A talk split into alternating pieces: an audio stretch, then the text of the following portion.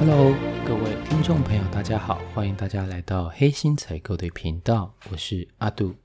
呃，这一集的节目中呢，其实想要跟你讨论一下这阵子发生的一个新闻。那在讲这个新闻之前呢，我也想跟你分享一个呃，我在职场当中曾经碰到的一次心理的挣扎。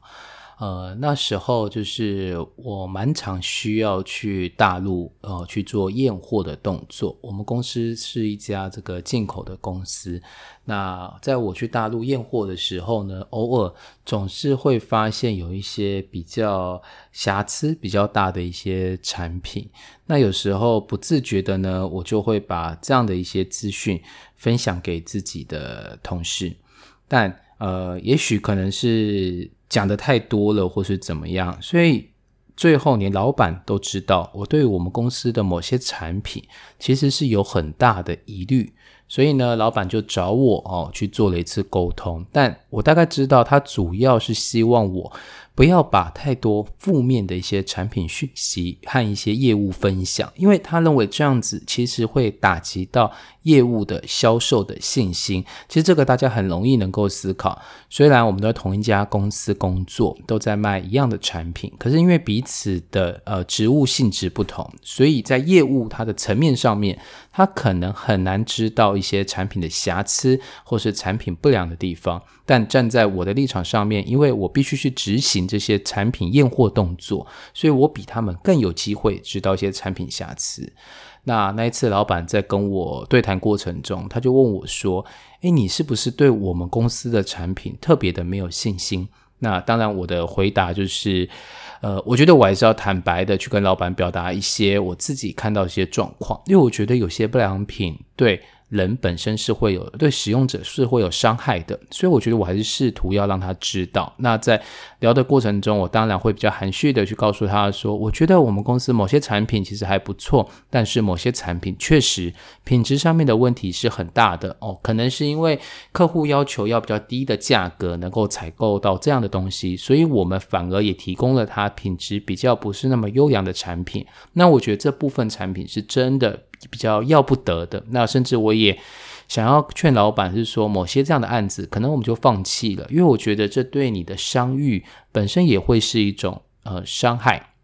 但老板说，所以啦，像我们公司的产品就有蛮多的品牌，那我们有高价品牌，也有中价品牌，也有低价品牌，那。各样的这这个消费者其实都存在着，我们不可能不去做低价品牌的生意，只专做中高价的生意。那其实我也跟老板去沟通，是说，呃，问题是说，你这些低价品牌它的一些不良品，真正对人造成伤害的时候，假设真的有人去把这些物质拿去做这些产品拿去做检验，然后拿出了一些有毒报告，然后来举发你的话，那你的赔偿不是更大吗？那讲到这边，我相信大家可能就会知道，那可能就是跟老板的讨论肯定不会有结果嘛，因为老板毕竟还是看的是整个营业额。对他还是会看整个营业额的状况来决定他下一步要怎么做，所以我觉得我今天想要跟大家讲的这个新闻就是，呃，目前有一些呃黑心口罩哦，它已经在台湾这边在做销售了。那讲这个话题，其实我觉得对我来说是蛮沉重的，我并无意去批判这个。佳丽这家公司哈，他这阵子已经被新闻已经被批判的蛮惨的了。那我还是简单的讲一下他的整个事情发生的一个过程。他是说啊，就是说现在目前已经有三百三十七万片的中国非医疗口罩，它已经混入我们的实名制当中了哈。那是怎么发现的呢？他是说在三重区有个药局的女药师哈，她在九月二号晚上，她在整理邮局寄到他们这个药局的实名制口罩的时候呢，拆开箱子的时候，发现有一些口罩有简体字。列印的说明书哦，就是有简，就是说他这个口罩里面还有一张说明书是简体字。那他一看到，他就觉得非常的可疑，因为这一批口罩目前来说，应该都应该要是台湾自制的，那就不可能会出现简体字的说明书。所以呢，他就马上把这样的一个讯息就通报给了政府单位哦。那呃。通报给政府单位之后，当然就开始查验了，就是说到底这批口罩是不是台湾制的。最后后来就发现说，原来就是佳丽这家公司利用进口的方式，把这批口罩混入了实名制的口罩当中。它不是全部都从大陆进，但它确实有部分大陆进的，然后混入我们台湾生产的，一起用到市面上面。我觉得这部分有三个东西我们可以去讨论的。第一个。就是呢，它这个东西基本上是一个假货的概念。什么叫做假货的概念？也就是说，我们本来用实名制在分发口罩的时候，就已经告诉你一个基础：除了口罩的品质要没有问题之外，你还必须是要台湾制的。好，那这个佳丽公司呢，它其实呢，在卖把这个口罩混进来的时候，它做了一件比较不好的事情，就是说。在大陆出给出口给他的口罩，其实原则上分类里面是属于非医用口罩，好，非医用口罩。但是呢，我们的实名制的口罩其实需要的是医用口罩，好，你把非医用的口罩，然后把它用佳丽公司的名义，用实名制的方法，让我们以为它是实名口罩，那我觉得第一个，你基本上就已经违规了，因为这是一种假货的概念，你就不是医疗用的，对吧？再来第二个。他这是一个累犯，也就是说，佳丽他在今年三月的时候，其实就已经被查核一次了。也就是说，他已经从大陆进口罩来台湾，其实已经被处罚过一次。那时候呢，除了罚款之外，所有的口罩，他也要求他全数销毁，所以可见他不是第一次从大陆去把这些黑呃黑心口罩带来台湾，这已经是第二次了哦。那中间还有没有没查到的不清楚，我们只能确定就是哦，你这不是第一次，你是累犯。第三个，其实我觉得这是一个。贪心的一个结果，为什么这样说呢？其实，在四月的时候啊，报道者曾经还专访过佳丽，哦，因为他很好奇，然后称赞他，他只不过是一个二十多个人的小工厂，哈，可是他一天能够做出三十万片的产能。哦，非常多，这大家可能还没什么感觉。那我再跟大家讲一个感觉，就是，呃，这家佳丽工厂其实它里面有一台机台，哈，是国家代表，是我们国家自己做给他的一个口罩生产机台。那当初额定这个生产机台，它一天应该要能够产出十万片的口罩，可是佳丽利用这台国家代表队做的机器，它却能做出十四万的口罩，足足比。呃，政府规定的十万多出了四万片的口罩出来哦，那那时候报道者还说，这真是让大家觉得非常厉害的。可是我觉得讽刺的是，为什么会说是贪心呢？也就是说，他政府要求你只要做出十万片来，你却可以做出十四万片，这里面包含两个感觉：第一个感觉是你真的有办法做那么多吗？第二个，你为什么要做这么多？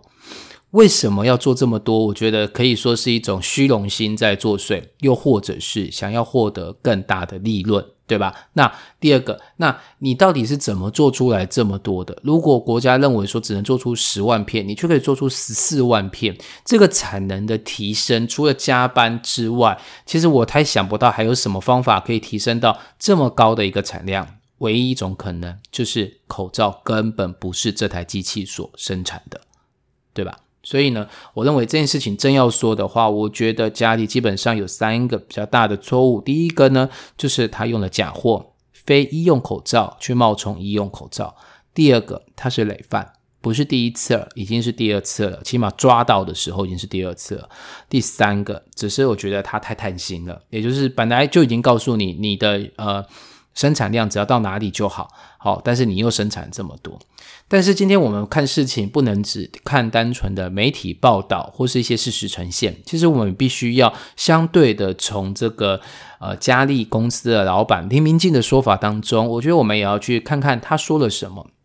他第一个说的是，呃，他为什么会这样做？是因为啊，其实他员工已经不堪负荷了。为什么不堪负荷？他意思是说。政府对于一些国家代表队口罩制造的大厂，已经告诉他们说，他们可以减量，因为这些大厂有很多理由告诉他无法做出这么多口罩，所以政府同意他减量。可是减完的量却把它加在了佳利这家公司上面，就是这家小工厂上面，也就是他很愤愤不平，他认为大家的工厂好像跟政府就有比较多谈判周旋的空间。然后他们谈判结束之后，居然把他们无法生产的呃的量硬加在他自己这种小工厂身上，所以造成他的员工根本就已经加班加到受不了了，根本做不出来这边的。那好，那在这个部分，我觉得就有两个值得讨论啦。第一个。凭什么大厂可以跟政府去协调它的产量，而小厂不行？我觉得如果要能够协调，不管是大厂跟小厂，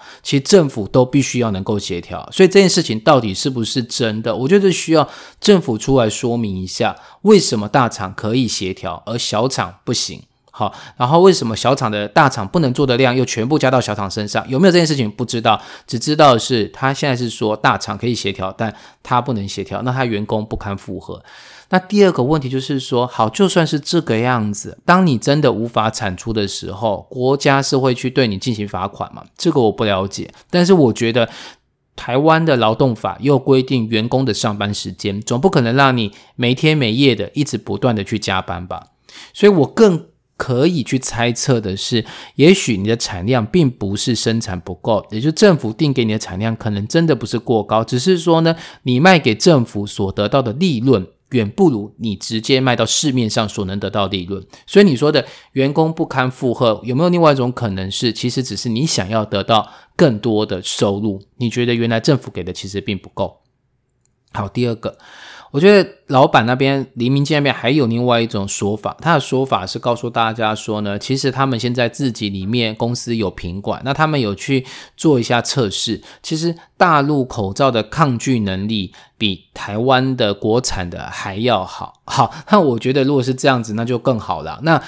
假设真如你所说的。哦，它的抗菌能力其实比我们自己生产的都还要更好。那你就自己把它卖到市面上去，有这么好的产品，我觉得市面上一定是能够接受，一定是非常欢迎的。可为什么你不这样做？很简单，因为这样的一个测试肯定就是你厂内的一个测试，而是没有经过政府认证的，对吧？那你厂内到底做了什么样的测试，可以来告诉我们，它的抗菌能力其实是比现在。呃，我们台湾自制的还要好，也就是说，你有没有足够的设备？你有什么设备来去做测试？我们知道，你这种测试方法的话，不只是简单的防水，因为呃，我们的口罩有三层，其中的最外层那一层它有防水的一些功能，然后里面的那一层则是有一些呃，就是可以呃吸油吸汗的功能。可中间那一层是主要的过滤层，就是说你的病毒要被过滤，其实是中间那一层去做被过滤的。那你场内有什么样的设备可以释放出病毒？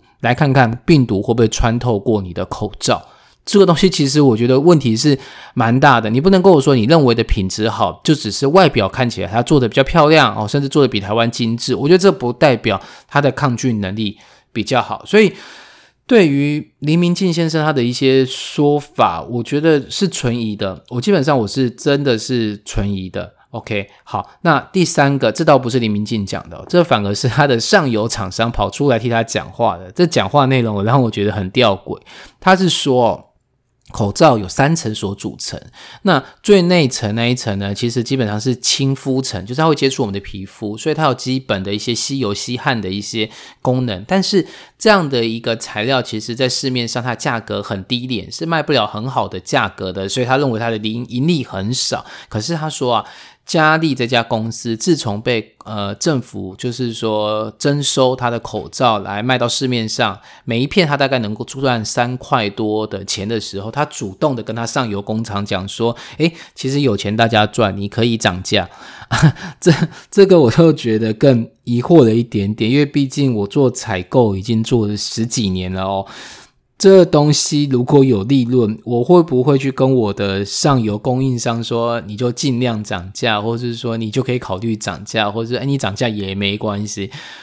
我这这个东西我真的不是很清楚，也也许他是一个奇人吧。但是就我们采购面来讲的话，是真的没有做过这件事情。也就是说，我赚的钱那就是我荷包里的钱。不太可能会去跟上游厂商会去提说它还能够涨价。所以针对上游厂商那个说法，其实我还是一样是存疑的。可是对于这整件事情的发生，其实我我我心中是在想的一件事情是，会不会我们对佳丽或是对林明进先生？太过于苛求了，也就是说，当今天这个武汉疫情一爆发的时候呢，我相信台湾的人民对于要抗议的决心绝对是很够的。也就是说，那时候我们是充满了热情，想要为这个这块土地、这个国家做一点事情。我相信，只要你是台湾人，其实都会有这股热情。所以，我也相信佳丽在一开始参加国家代表队的时候，或许他心中除了赚钱之外，他有更多的其实是有一些爱国心在里面的。在当中，他愿意配合政府的制度，希望能够帮助我们这块土地。我绝对相信，他曾经有过这样的初衷。可是，到底是什么样的东西，让他慢慢改变了他的想法？哦，乃至于到现在已经有大陆，他是去购呃去进口大陆的口罩，然后混充在实名制当中发给大家。我我觉得这中间有个东西叫做时间，也就是说时间过后。大家的感觉就已经没有那么深刻了。我我记得在大概十年多前哦，呃，我们高中有一个学妹哦，长得真的很漂亮，很可爱。然后呢，整个社团里面的男生呢都非常非常的喜欢她，大家还甚至会去常常对她献殷勤。那大概在大家毕业没多久之后，这个学妹呢，她去了一家补习班上班。那有一天，在这个上班的车程当中，可能是车速太快，或是怎么样，结果她被砂石车给撞到了。那撞到之后呢？周遭正好没有监视器，所以呢，事情发生了，这刹车司机跑走了，结果学妹躺在地上。那当然后面就送医，可是送医之后呢，她基本上是陷入了重度的一个昏迷，醒不过来。哦，发生这件事情的时候呢，呃，一开始我们是不知道，后来是真的是间接听到一些朋友讲之后呢，我们陆续去看望这个学妹。那我记得我其中有一个学长。还打着电话给我，然后跟我讲这件事情的时候，其实我感觉到他好像有点在哭泣，因为大家其实是玩在一起的朋友哦，虽然是学长学妹，可他是玩在一起的朋友，那你没办法相信一个年轻的生命到目前都还在昏迷当中，还没有醒过来。然后我后来听到的消息是他爸爸，反正就是。花了很多很多的价钱，哈，去添购了各种各式的药品，中药、西药，什么都去添购。因为据说他如果持续昏迷不醒的话，其实到最后面就很有可能会变成植物人。所以他爸爸后来就是托一些大陆的朋友去找了一些台湾现在可能已经禁止的用药啊，什么熊掌啊、虎鞭那些东西，就是具有很大刺激人潜能的一些中药物，然后买回来给他吃。据说好像。一天就要花个大概四五千块的这个中药费用，结果还好就把他真的给救过来。可是因为他的昏迷已经有一段时间，所以刚救过来的时候，其实他的状态还是很不好，甚至他的左半边是没有办法动，左半边的手跟脚是没有办法动的。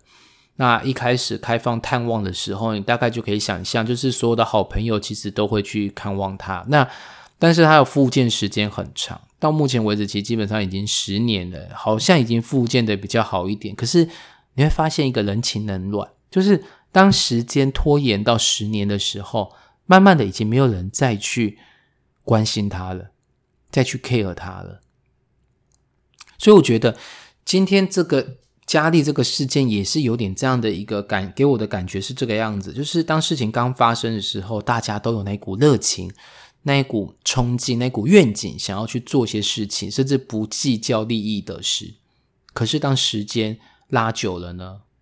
这阵子我又看了一部电影，叫做《听风者》，这大概是八年多前的一部老电影了哈。那它的故事背景是设定在这个这个中共刚建国的初期，它是在讲一个具有特异功能的一个特异人士哈，是梁朝伟所扮演的。那梁朝伟在小时候呢，经过一场意外，他的两只眼睛都瞎掉了。可是呢，他却因为这样子，他耳朵变得很灵敏。那大家知道，在打仗的时候，这个间谍战是非常重要的。有一批情报人员，其实在幕后做了很多的建设以及工作。那梁朝伟因为这样的一个特异功能，就被中共给吸收了。那吸收了之后，他就是要去监听那时候国民政府的一些电台，想要知道国民政府，呃，不是国民政府，就是国民党政府哈，国民党政府这时候他会有哪些动作？好，可是呢，因缘际会底下呢，就是呃，女主角周迅。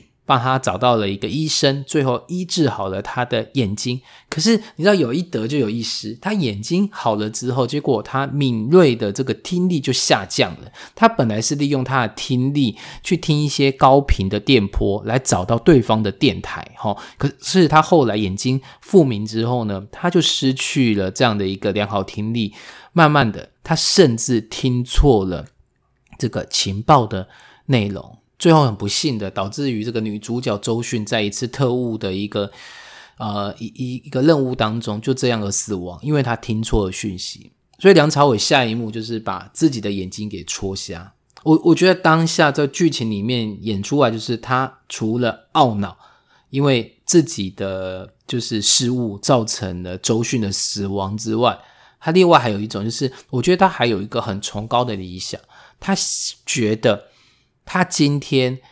眼睛瞎掉的价值，比他眼睛复明之后对于国家价值来讲，他其实眼睛瞎掉的价值是比较高的哦。他那时候，我相信他对于建立一个中共的这个政权，他是有非常非常的热情的，所以他最后面把他眼睛刺瞎了。那他最后面当然就真的这个听力就恢复，那就协助这个中共来来来来打击这个国民党嘛。我觉得他当下去把眼睛刺瞎这个动作，其实他都还有着一个使命感，他对使命感还是有着一定的追求，好，所以他才会去做这样的事情。呃，我我我我们再看一个当初其实跟这次就是疫情很像的一个一个疫情，就是 SARS，SARS 这个大概是在我大学时代所发生的一个疫情。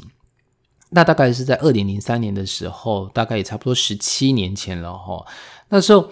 台北市的和平医院呢，它收治了一个已经感染 SARS 的，就是一一一个女性。然后呢，她到了隔一天呢，发现她里面的一个洗衣服的工人哈，他也出现了高烧不退的一些症状。那当时都还没有判定他是感染 SARS，因为大家都还没有这方面的观念，就以为只是一般的感冒这样子。结果你就可想而知，马上他院内就开始交叉感染，那甚至呢，这些什么护士啊、护理师，他们也陆续发烧啊、咳嗽，那。疫情到这边其实就已经开始爆发了。那到了二零零三年四月二十四的时候，台北市政府它成立了 SARS 的紧急应变中心呢。不过它同时宣布，他宣布了这个和平医院呢，他必须要封院十四天。那他甚至在医院外围就拉出了这个封锁线，然后并且暂停了急诊啦。就这这些一般病患的收容，那他同时要求全院九百多个医护人员必须要马上回到医院里面进行隔离，然后家属也要被隔离，这些医医生的家属、医护人员家属都必须要被隔离，然后有两百多个病患，他们集中在这个和平医院里面接受治疗。那在四月二十五号的时候呢，和平医院的一些医护人员其实就已经很。很心里很挣扎，因为为什么？因为这是一个会死亡的一个一一个可能性会发生的一个病，所以他们已经非常的排斥。为什么他们要和这些感染者一起被隔离？那他们曾经企图要冲出封锁线去进行抗议，不过当时的这个市长就是马英九嘛，他就强调防疫如作战，医护人员如果敌前抗命，将依法救治。哦，那时候真的是口气非常的。严重，那这个封院直到五月八号，和平医院最后一个病患他就是出院了，最后一批的医护人员就全部撤离，那医院就进行了全院的这个消毒。那一次呢，和平医院总计总共有一百五十个人在和平医院感染 SARS，那其中有三十五个人不幸病逝了。那到目前，呃，你到了急诊室，和平医院急诊室那边，你也可以看到一块碑，哦，一块碑，就是上面就是在记录 SARS 这件事情的一个记录。那我每次经过这边的时候，其实我心中都有很多的挣扎。我一直在想，如果我也是那边的医护人员，我会不会就这样接受隔离，还是我会急着想要逃出这家医院呢？我我觉得，我我们社会上也很期待有英雄的发生，可是我觉得你去期待别人当英雄是不对的，是很可耻的。为什么呢？我觉得这些英雄之所以会诞生，其实都是我们社会出现的纰漏，他们是这些纰漏的代价。然后呢，你去宣传这些英雄，有时候我我觉得可以把它当做是你想要呼唤有人来为来来来来为这些。这些失误，补救这些失误，社会所造成的失误，去做出牺牲。我我们当然需要英雄，可是我觉得你不能去期待别人成为英雄。哦，佳丽这次事件，其实我真的有这样的一个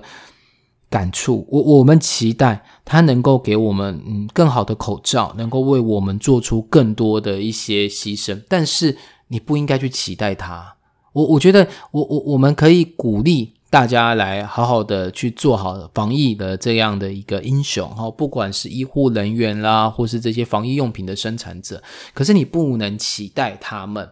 就是英雄。所以我觉得在这个部分，与其说他们要负起很大责任，我觉得当然要，但我觉得同时政府其实也有责任要帮我们去做把关。也就是说，当这些事情发生的时候。应该是政府主动发现，而不是像这起案例一样，他又是一个药局的药师发现了，好，然后才呢才把这件事情讲出来，然后政府才去做追查。我承认事情真的很多，但我觉得这件事情真要检讨的话呢，也就是我们我就不能去责备林明静，他就是做了做了就是不是英雄该做的事情，反而是政府应该要自己挺身而出。那其实讲到这边。包括我自己为什么要做这个黑心采购的节目，就是因为我希望借由这样的一个分享，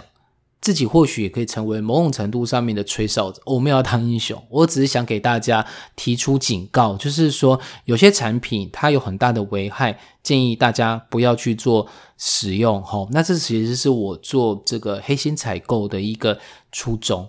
好，今天非常感谢你的收听。很可惜，现在可能没办法给你更多的、更好的建议或是什么，但是我觉得也正好可以去聊一聊为什么我要做这个节目，以及你可以在这节目当中听到什么样的一些东西。好的，非常感谢你今天的收听，那我们下期再见喽，拜拜。